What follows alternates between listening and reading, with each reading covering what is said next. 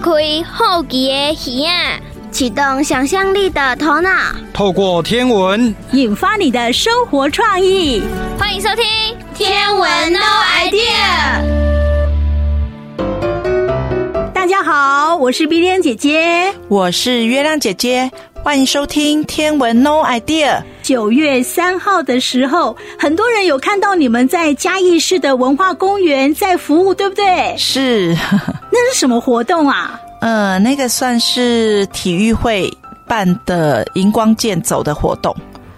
诶，那我们嘉义市天文协会是去扮演什么角色呢？呃，他们邀请我们就是去摆望远镜，因为中秋节要到了嘛，嗯，所以就是让大家来看月亮。哦，好多人哦！嗯，而且呢，我看到这个镜头里面有很多的小朋友，他们都很想要透过天文望远镜来看月亮，对不对？对，他们都很好奇，然后也很期待。对，然后看到以后就大叫。还有一个妈妈说：“我看到里面有人呢。”然后就说：“好像是嫦娥。”哦，这个妈妈真的是想象力丰富。对呀、啊，真的很有趣。不过那天的情况是不是跟大家来介绍一下？好像非常的热闹，嗯、很多人非常的热烈，对不对？对，虽然是台风刚过，嗯，就是我们也很担心会下雨嘛。嗯、其实还蛮幸运的，就是月亮有露脸，那云蛮多的，嗯，中途还突然会下大雨这样子。哦，对啊，可是大家还是很期待，就是看到云开了就会赶快聚集来我们望远镜前面，赶快看月亮。嗯、是因为呢，大家平常都是用肉眼抬头看月亮哦。是。那这一次呢，啊，透过嘉义市天文协会的服务，可以用天文望远镜来看月亮。是。那大家透过天文望远镜看到的月亮，一定是非常不一样的。对对啊，就坑洞很清楚。对对对，跟你平常抬头看的月亮是不太一样。对。所以我看小朋友特别的兴奋。是，有的还一直看很久，他妈妈说：“快点，让别人看了，都看不够就对了。”是，这个真的非常有趣。对，像嘉义市天文学会平常都会做这样的活动吗？嗯，其实我们呃之前都会在文化公园或是湘湖公园会办路边天文活动。嗯，那最近比较常去的地方是在 Nice 广场。哦，嗯哼，哎，我看你们在 Nice 广场摆的是充气星象仪，对不对？嗯，是。那这个又跟天文望远镜不太一样哦。嗯，不一样，它就是一个移动式的星象厅，就是民众如果进入这个充气式的移动天幕里面呢，就可以看到满天星哦。哦，是非常的过瘾哦。嗯，哎，月亮姐姐，嗯，那你们下次如果说有街头天文活动的话，嗯我们要怎么得知呢？去哪里能够得到这样的讯息呢？嗯、我们通常都会在嘉义市天文协会的脸书或是粉丝专业来公告。哦，好，各位大朋友、小朋友，你可以加入我们嘉义市的天文协会的粉丝专业，嗯、啊，常常去 follow 他们，你就可以得到讯息哦。嗯，好，接下来我们要进行的是自然过生活这个单元。今天呢，我们要介绍的节气是立秋。哎，立秋好像是在七夕跟中元节的中间哈、嗯。像今年的话，立秋是八月七号。嗯。那七夕是八月四号，是中元节是八月十二号，嗯哼，哎，所以真的哎，对，真的就在中间。那以前古代的皇帝呢，嗯、非常重视这个立秋的节气哦。呃，立秋这一天呢，古代皇帝呢，他们都要跟着大臣一起祭天，嗯、对不对？是。那农民方面也非常重视这个节气，对吗？嗯、是。农民常利用立秋这一天的天气来判断未来一起的收成。哦，对，所以有一句话叫做“立秋无雨最堪忧”。哦，所以立秋应该下雨吗？嗯，应该是吧。从这一句来看的话，哎，那今年立秋到底有没有下雨？忘了。好，那接下来我们就来进行自然过生活。欢迎收听老妈的生活智慧，自然过生活。妈咪，妈咪，我跟你说一个小秘密哦。这么神秘兮兮，好，你说，我洗耳恭听。今天老师跟我们说，明天可以见鬼哦。见鬼！在说什么？是说可以见到你们这群捣蛋鬼吗？哪是，我可是人见人夸、诚实可靠、办事牢靠的小帮手哎。这个梗不错，是我今天听到最好笑的事，哈哈哈哈哈！别闹了，我要说正经的。好，听你说。那马步站稳，准备接招吧。哼，我双脚站牢牢，等你出招。说见鬼不礼貌哦。按照传统，应该说可以看到好兄弟出来逛街。你说的应该是七月半鬼门开吧？没错，没错。老师还说那是二十四节气里面的节支，叫啥来着的？跟端午节的立蛋很像。叫立，我知道，叫立正站好。是的，长官。咦，妈咪，你别闹了，正经点，快点告诉我。是立秋啦。对对对，我也想起来了，叫立秋没错。可是蛋可以立，秋天要怎么立呀？要找平地吗？又来了。早就告诉你，没有文化是一件很可怕的事。你可怕？有比好兄弟还要可怕吗？哦，原来我才是最可怕的王者！吼吼！正经点，仔细听。中元节在二十四节气立秋之后，那时农作物已经收割了，民间也要在此时祭祀祖先，报告收成。所以我就慢慢演变为中元节祭祖的概念喽。这我懂，就是感恩祖先。那这只是流传在民间的习俗吗？不止，古代皇帝会在立秋之时带着朝中大臣祭祀，期盼国泰民安，民间收成好，朝廷也能有好税收，就是大家一起发大财的意思喽。没错。农民则采利用这天的天气来判断未来一期的收成，因而有“立秋有雨样样收，立秋无雨人人忧”的说法。这都是古代人民对二十四节气的领悟与应用哦。哦哦，所以是民间和官方都很重视的活动。可是我不太关心他们怎么办耶。依照我对你的了解，傻儿子应该只关心吃的吧？呃，被聪明妈咪猜中了。龙燕说七月笋，此时要吃笋，笋具有解毒与恢复疲劳的效果，是最具有风味的美食哦。对对对，像阿公阿嬷就超喜欢吃竹笋粥，我也喜欢吃凉拌竹笋。没错，像爸爸就常常请你吃啊，请我，我怎么没印象？呵呵，你不是常常因为调皮被爸爸招待竹笋炒肉丝吗？这这这是无烟薯条了。此外，立秋因为常常在七夕与中元节之间，所以各地节气都呈现了热闹虔诚的气氛。听到目前，我最期待的是放水灯，听起来就很好玩。是大家一起折有灯的船吗？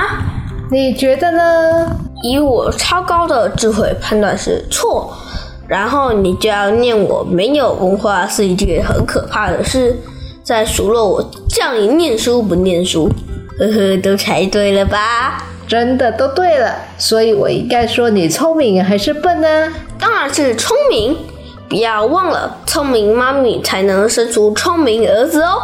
认真听，教学时间到喽。水灯源于印度教，是用来祭祀恒河女神，并有流放罪孽、送走厄运、祈求好运的寓意。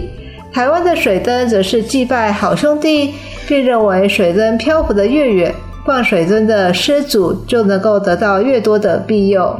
可是听起来真的很像我跟同学的纸船比赛耶。玩玩可以，但要尊重各地的习俗，就像节气是古人智慧结晶一样。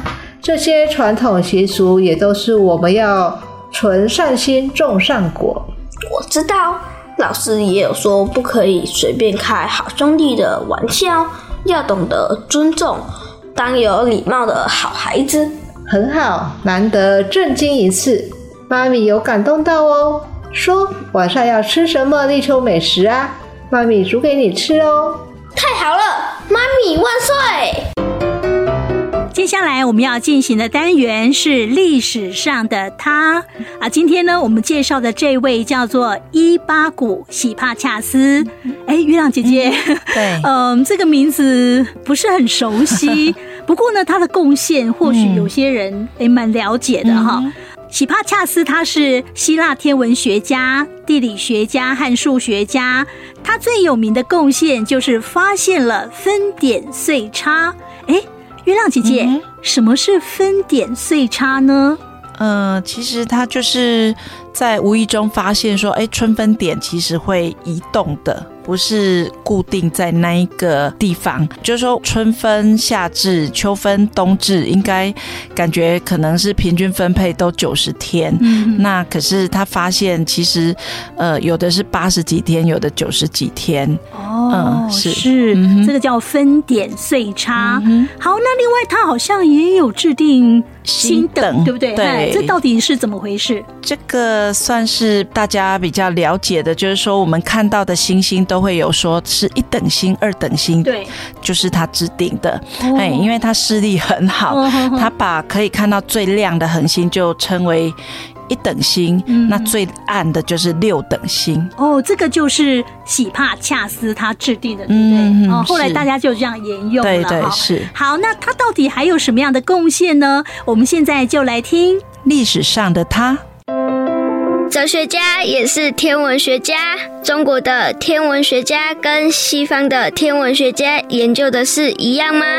让我们一起来看看历史上的他做了哪些事吧。老师，等一下要听哪一本历书的故事啊？我发现有时候还蛮有趣的耶。哼哼，好，很高兴雅雅你喜欢有这样的体会。不过呢，从今天开始，我们以有趣的主题为主，好不好呢？好啊。嗯，那么我来替时空飞船定位一下，时间西元前二世纪，地点希腊罗德岛，人物。历史上的他，喜帕恰斯。设定完毕，启动喜帕恰斯，我们来喽！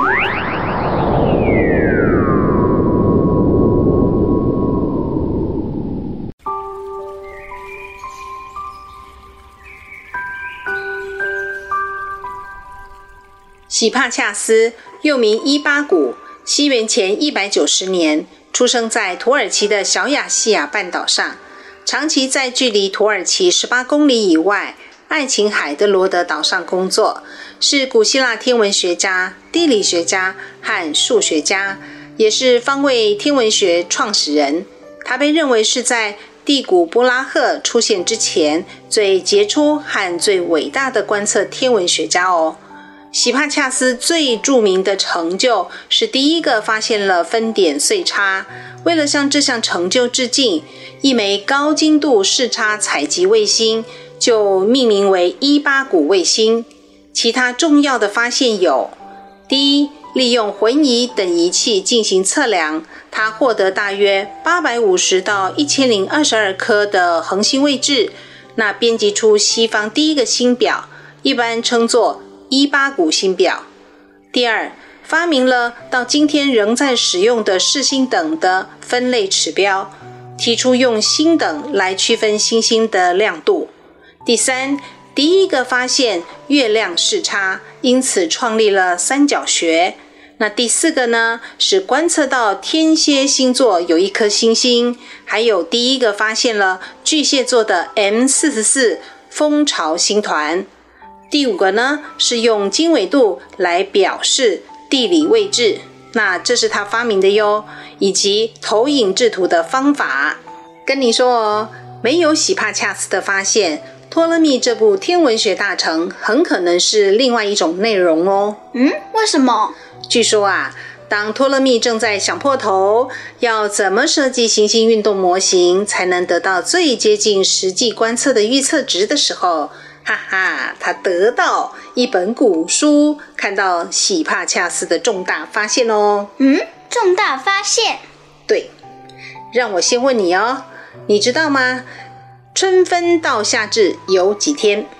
然后夏至到秋分又有几天？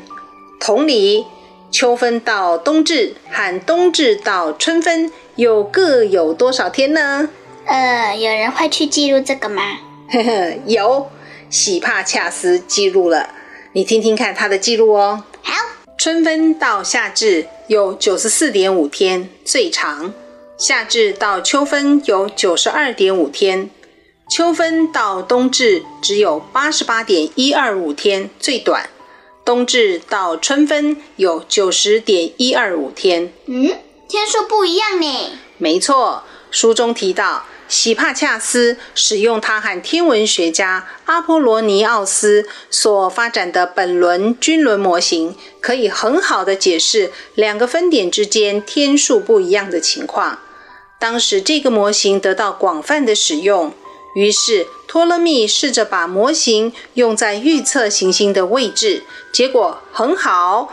就这样，本轮均轮模型被正式纳入天文学大成里了。哦，原来如此哦。嗯，对奇帕恰斯来说，非常可惜的是，他的著作没有被流传下来。后来的学者们必须从托勒密的著作中抽丝剥茧的寻找哦。抽丝剥茧。对，这是因为托勒密没有告诉大家，他的本轮均轮模型有参考喜帕恰斯和阿波罗尼奥斯的成果，他只展示完成后的数学结果而已。据说这是古希腊数学的传统。问你哦，托勒密这样做可能有什么问题呢？嗯，大家会误会，认为那个模型是托勒密发明的。对，有一个关于四边形的几何定理。叫做托勒密定理，也是这种情况。其实应该被叫做伊巴谷定理哦。哎呦，这种情况要是发生在现在，一定会像我们老师讲的，托勒密侵犯了喜帕恰斯的智慧财产权。没错。诶，那大家最后喜安娜怎样呢？反走过必留痕迹呀、啊。研究古希腊数学史的专家们，一点一滴的把真相给挖出来了。哦，美卖你，伸张正义。哼哼，现在呢，当你看到托勒密的成果被标示成伊巴谷托勒密的话，表示托勒密已经把喜帕恰斯的成果和他自己的成果非常好的融合在一起喽。嗯，这样写也可以啦，两个人都有贡献。没错，为了纪念他，月球上有个喜帕恰斯环形山，有喜帕恰斯小行星。还有纪念碑上留名，以及让他进入国际太空名人堂。嗯，实至名归啊。嗯，对了，有个姓名使用习惯，你需要知道一下。当我们提到人的时候，请使用喜帕恰斯；如果不是指人，一般就用伊巴谷就可以了。嗯，好。那么，呃，我们今天历史上的他。喜帕恰斯就在这边告一段落喽。嗯，谢谢老师。不客气。大家好，我是冰冰姐姐，我是月亮姐姐，欢迎继续收听《天文 No idea》。接下来我们要进行的单元是“你敢有听鬼”。呃，月亮姐姐，嗯、今天这一句话呢，叫做“拉鬼车一”。一雷啊，高台，七鬼车一，一雷高台来。哇，哎，明明都是打雷啊，可是这个结果好像不太一样。嗯，好像相反了。对，哎，这个六月初一加七月初一是国历还是农历啊？初一就是农历喽。哦，所以他这个讲的时间是。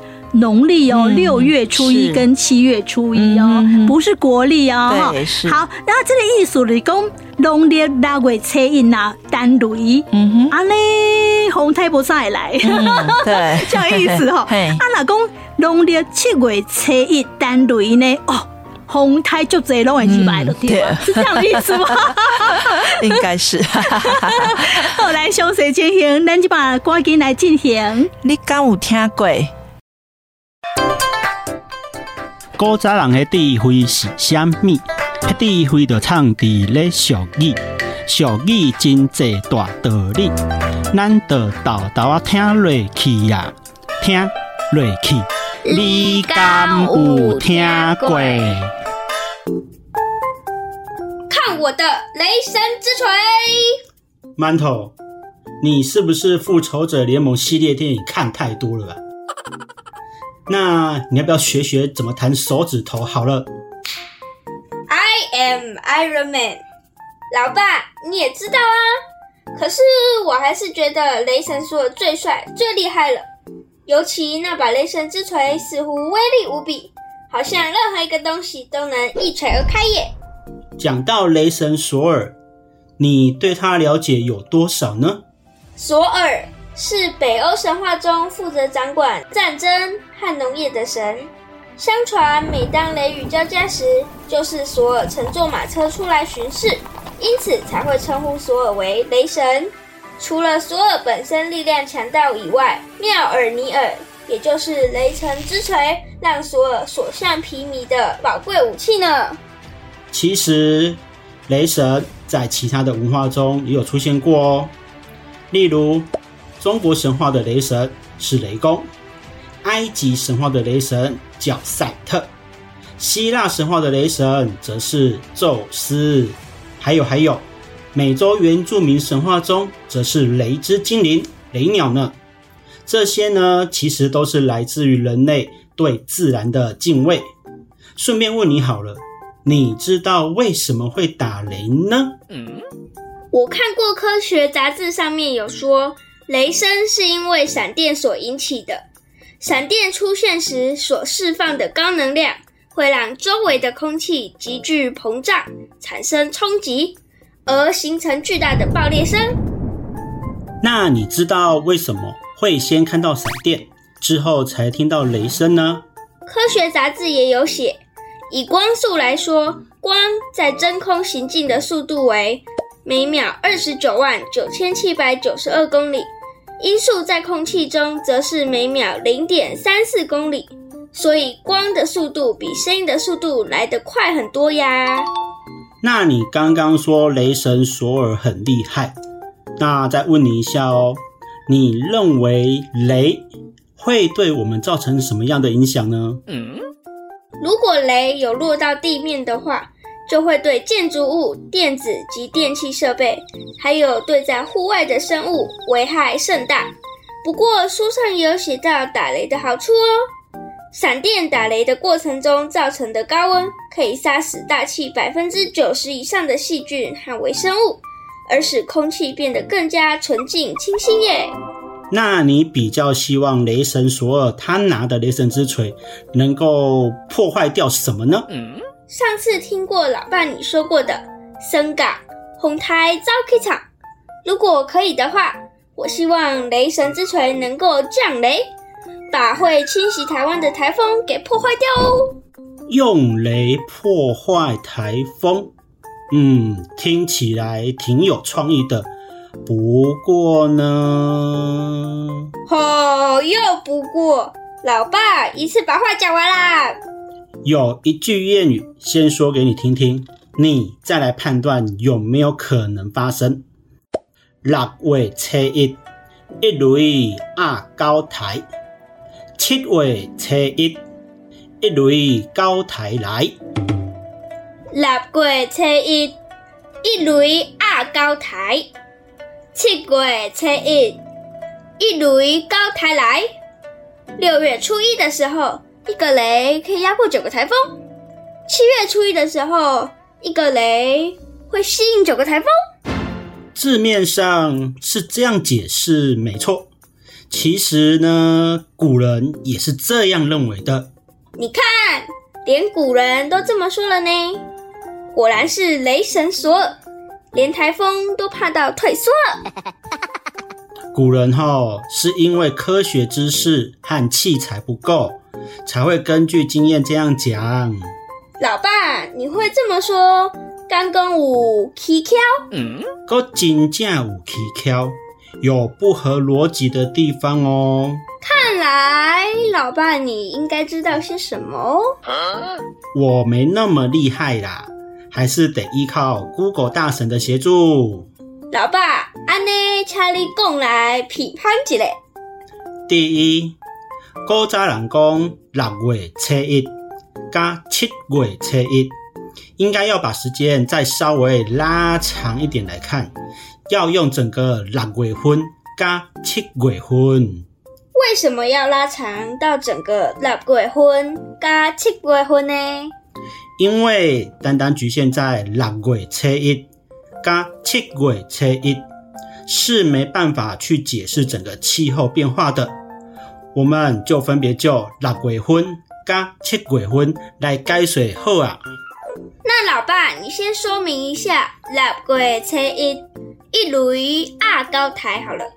嗯，Google 大神所查到的资料上面写说，从气象科学方面的角度来看，农历六月份的时候呢，太平洋副热带高压会向西延伸至台湾和华南地区，造成这些地区雷雨最多，是高压西边局部性强烈热力对流作用所造成的对流雨，也就是午后雷阵雨。也就是我们所说的塞北雨，那根本哦与台风毫无关联。所以说，农历六月份的打雷根本不是台风的前兆，反而因为太平洋副热带高压的笼罩，造成台风较少来袭呢。那七月初一一雷高台来又是怎么一回事呢？嗯，到了农历七月份以后呢，大陆冷高压的力量开始增强，西太平洋副热带高压的力量开始减弱，于是呢，这两个高压同时控制东亚地区的天气，热雷雨出现的机会就减少了。两个高压之间的锋面或是低气压就容易吸引台风来袭。不过呢，到了农历七月底八月初的时候，南下的冷锋。锋面的波度啊会陡降，暖空气被迅速的抬升，就容易形成雷雨的天气。因此呢，只要出现雷雨，往往就预兆着台风的到来。所以说，只要农历七月份雷雨出现，也往往是台风来袭的前兆。所以古人才会说“七月初一，一雷高台来”。原来六月初一。一雷二高台，七月初一，一雷高台来。这句谚语不能直接照字面解释，还要用气象学重新解释呢。虽然说在这句谚语中，打雷和台风并没有直接的关联，但是吼、哦，却在提醒民众，在这个六七月里面呢，雷雨多，台风多，大家一定要加强防台的准备。不过呢，不得不说，电影里的雷神索尔还真的是会搞笑，又很帅，尤其是吼那把雷神之锤，老爸我也很想要一只呢。老爸，你别跟我抢雷神之锤啦！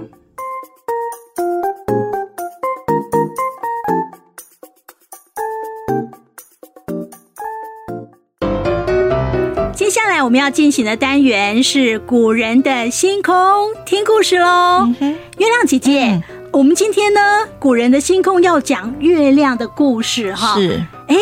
月亮姐姐，你觉得月亮是男的还是女的呢？应该就女的，要不然我就是月亮姐姐。有月亮哥哥吗？没有听过，没听过。而且呢，我们常常说用台语讲“鬼牛”，嗯，牛就是娘嘛，对，是，所以是女字旁啊，对不对哈？哎，那有人说月亮是男的吗？有这种说法吗？呃，我是听过是北欧。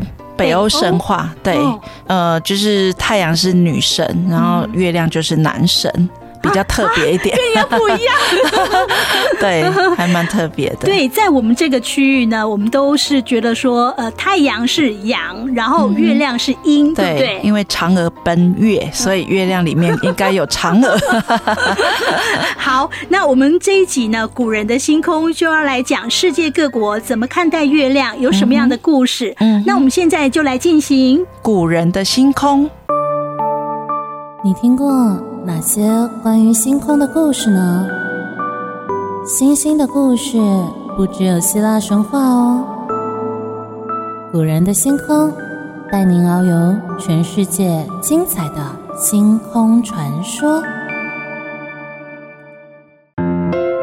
今天我们来谈谈月亮。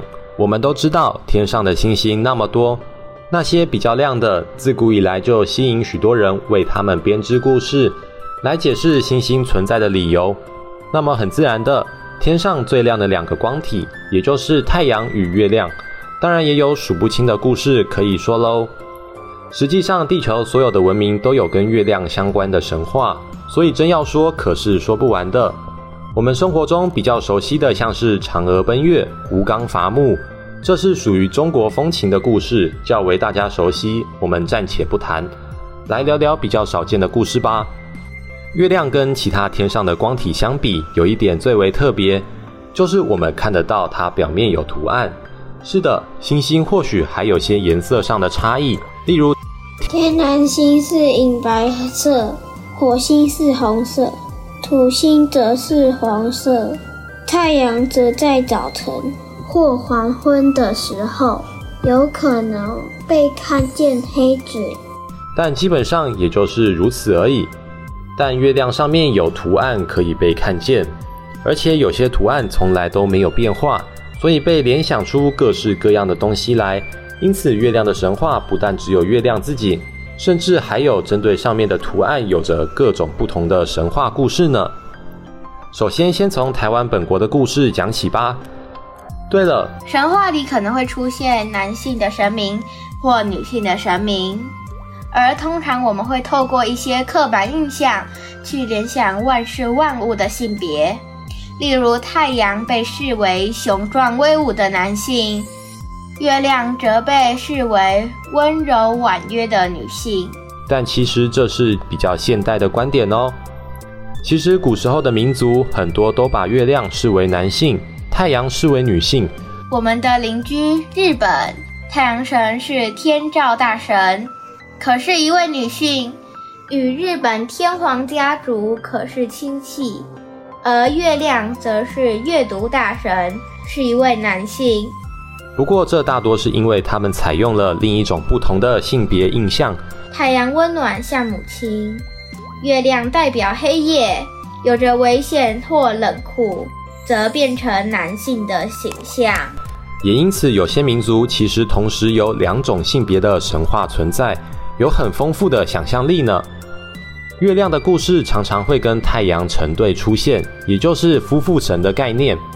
例如阿美族神话里面，原始月亮马勒雅普就是原始太阳马斯旺的丈夫；而在阿美族的神话里面，月亮跟太阳都有换过。比较有趣的是，现在的月神马拉道，同样在阿美族里面，某些特别部落则被视为太阳神，也就是不管太阳还是月亮都是同一个名字，这一点很特别哦。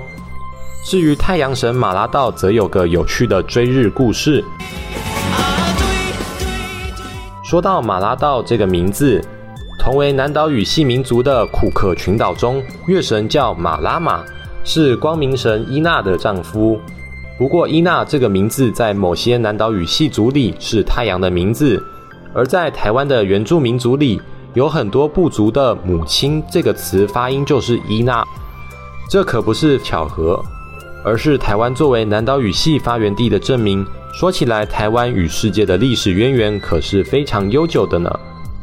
阿美族神话里，月亮也有女神形象，例如都印是月圆女神，属于月相神之一。因为每个月相都有不同的女神，而都印有时候会跟生育女神如尼视为同一人，大概取自怀孕与月圆的形象吧。而且月亮变化与女性月经周期正好有类似的地方。所以很多故事里面也会让两者有关联哦。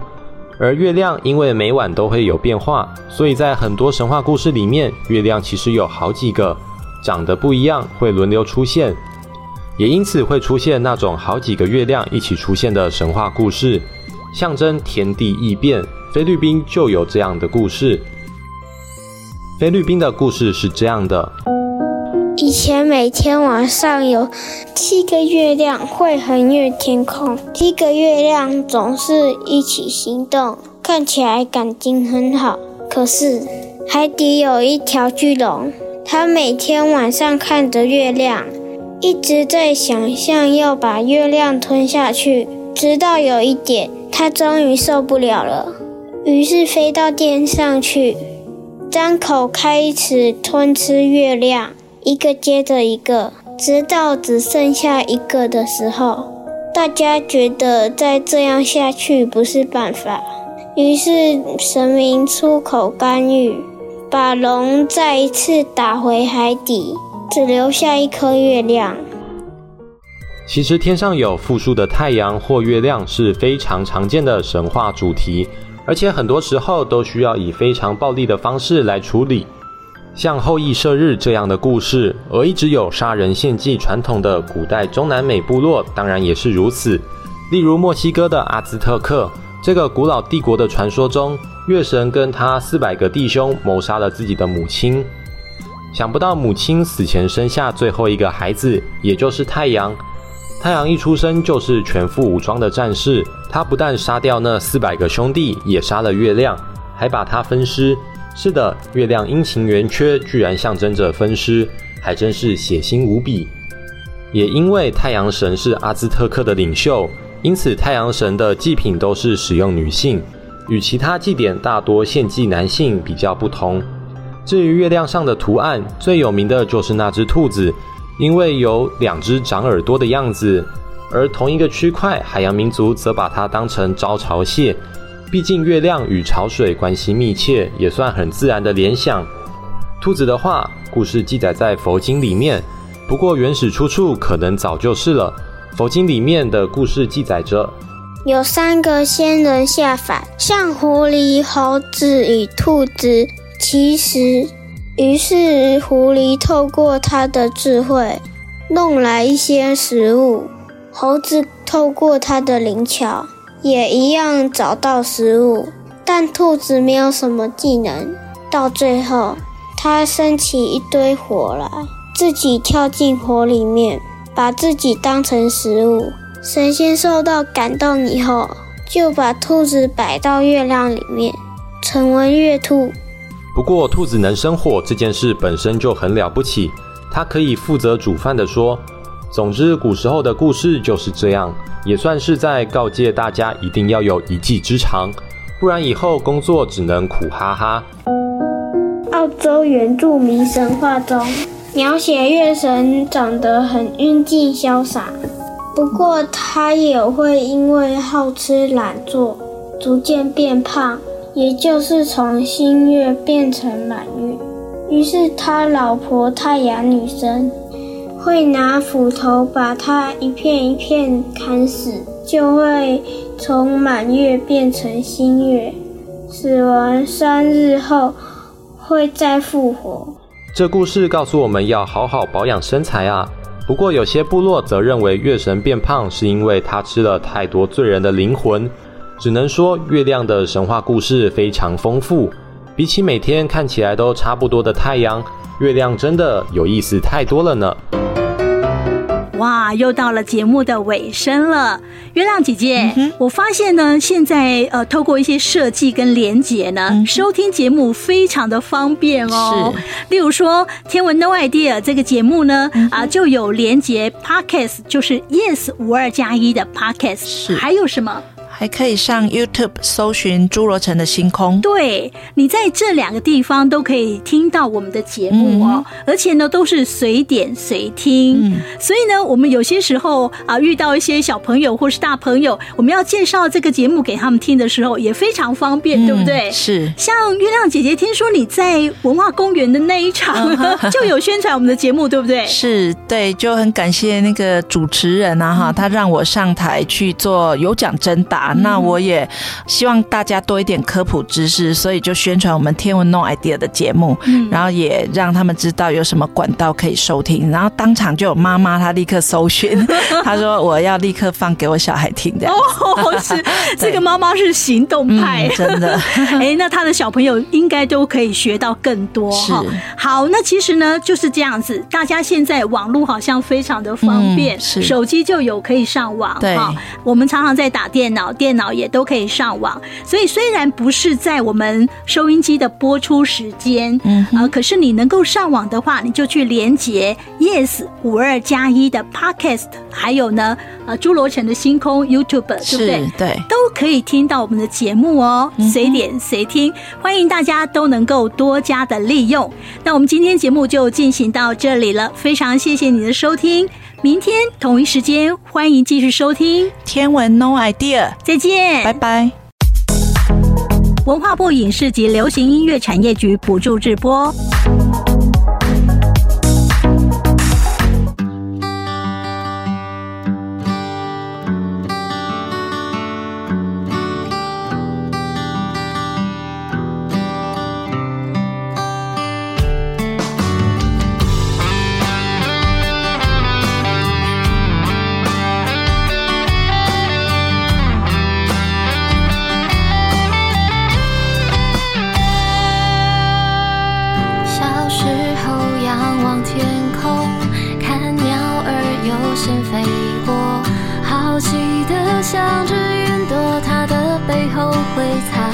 为什么？